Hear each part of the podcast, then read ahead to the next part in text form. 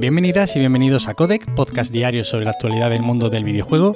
Yo soy Nacho Cerrato y la idea aquí es comentar brevemente lo que se cuece a diario en la industria del videojuego en capítulos muy cortitos. Así que si quieres estar al tanto y tienes poco tiempo, te invito a que te quedes por aquí. Y hoy empezamos hablando de Moon Studios, los responsables de Ori, que parece ser que no trabajarán junto a Microsoft para su próximo lanzamiento, que será editado esta vez por Private Division. El director del estudio, Thomas Mahler, explicaba en Resetera y a raíz de las declaraciones de Phil Spencer sobre Bungie, en las que se habla de esta relación entre una desarrolladora, esta relación fuerte entre una desarrolladora y una compañía como Microsoft y cómo unos a veces salen más beneficiados que otros. Y en referencia a esta entrevista, Thomas Mahler comentaba que las intenciones del estudio pasaban por llevar sus juegos a todas las plataformas. Y hablaba de que por suerte Microsoft les permitió portar el juego a Nintendo Switch, pero que ni era sencillo ni era barato y que probablemente les dejaron hacer esto porque el título no era, que digamos, un gran lanzamiento, sino que era algo, en principio, sobre todo, más minoritario.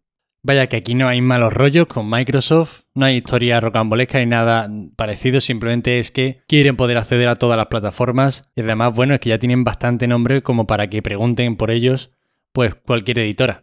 Seguimos aún sin saber qué es lo que tienen entre manos, lo que van a lanzar próximamente, pero bueno, estaremos muy atentos porque no veas el buen trabajo que han hecho con los dos Ori desde este estudio. Los remakes de Pokémon Diamante y Perla han alcanzado, ojo, las 6 millones de copias vendidas en su primera semana. O sea, es una auténtica barbaridad. Se le acaban a uno los adjetivos y los análisis que hacer en cuanto a los lanzamientos de Pokémon. Desde luego, tienen controlado perfectamente lo que quiere su público. Habrá que ver cómo funcionará en Leyendas Pokémon Arceus, porque por ejemplo yo comentaba que me daba la sensación de que como era el lanzamiento importante, el Pokémon Leyendas Arceus, quizá había gente que no se metía de lleno en este remake y que se esperaba y guardaba sus ahorros para ese próximo juego.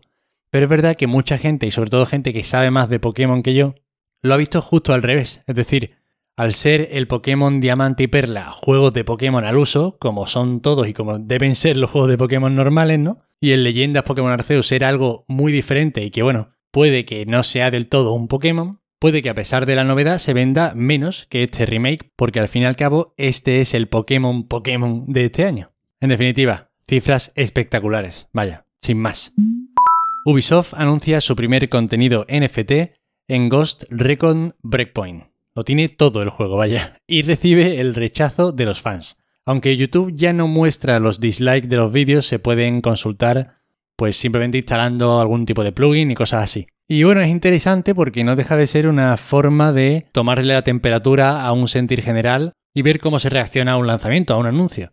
El ratio ayer era demoledor, estaba más o menos en 15.000 dislikes frente a 700-800 interacciones positivas, o sea, evidentemente no ha gustado nada. Y bueno, por hablar un poquito de este contenido NFT, parece ser que serán pues armas, atuendos y armaduras. Pero bueno, que simplemente pues serán únicas, tendrán trazabilidad y todas estas cosas, que ya sabemos tanto.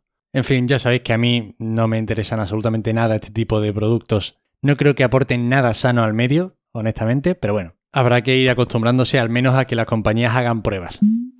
Gary Bowser, uno de los mayores hackers de Nintendo Switch, tendrá que pagar 10 millones de dólares más a Nintendo, puesto que ya anteriormente había aceptado un pago de 4,5 millones.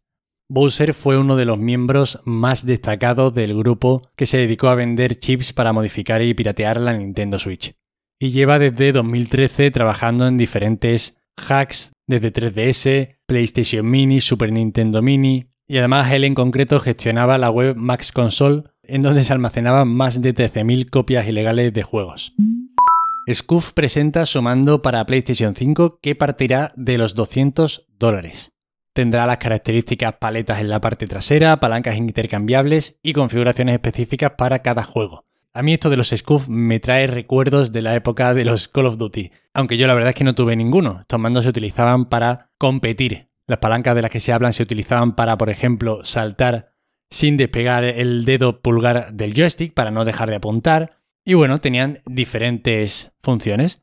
Ahora llegan tres modelos de 200, 230 y 260 dólares. Además de las funciones que he comentado, por ejemplo, el modelo más caro, son muy listos en Scoof, tiene una funcionalidad extra que se llama Instant Triggers, la cual te permite minimizar la pulsación de los gatillos de forma que dispares a toda leche. Evidentemente estos mandos no tienen la resistencia esta en los gatillos porque bueno, imagino que no ayudan en el aspecto competitivo.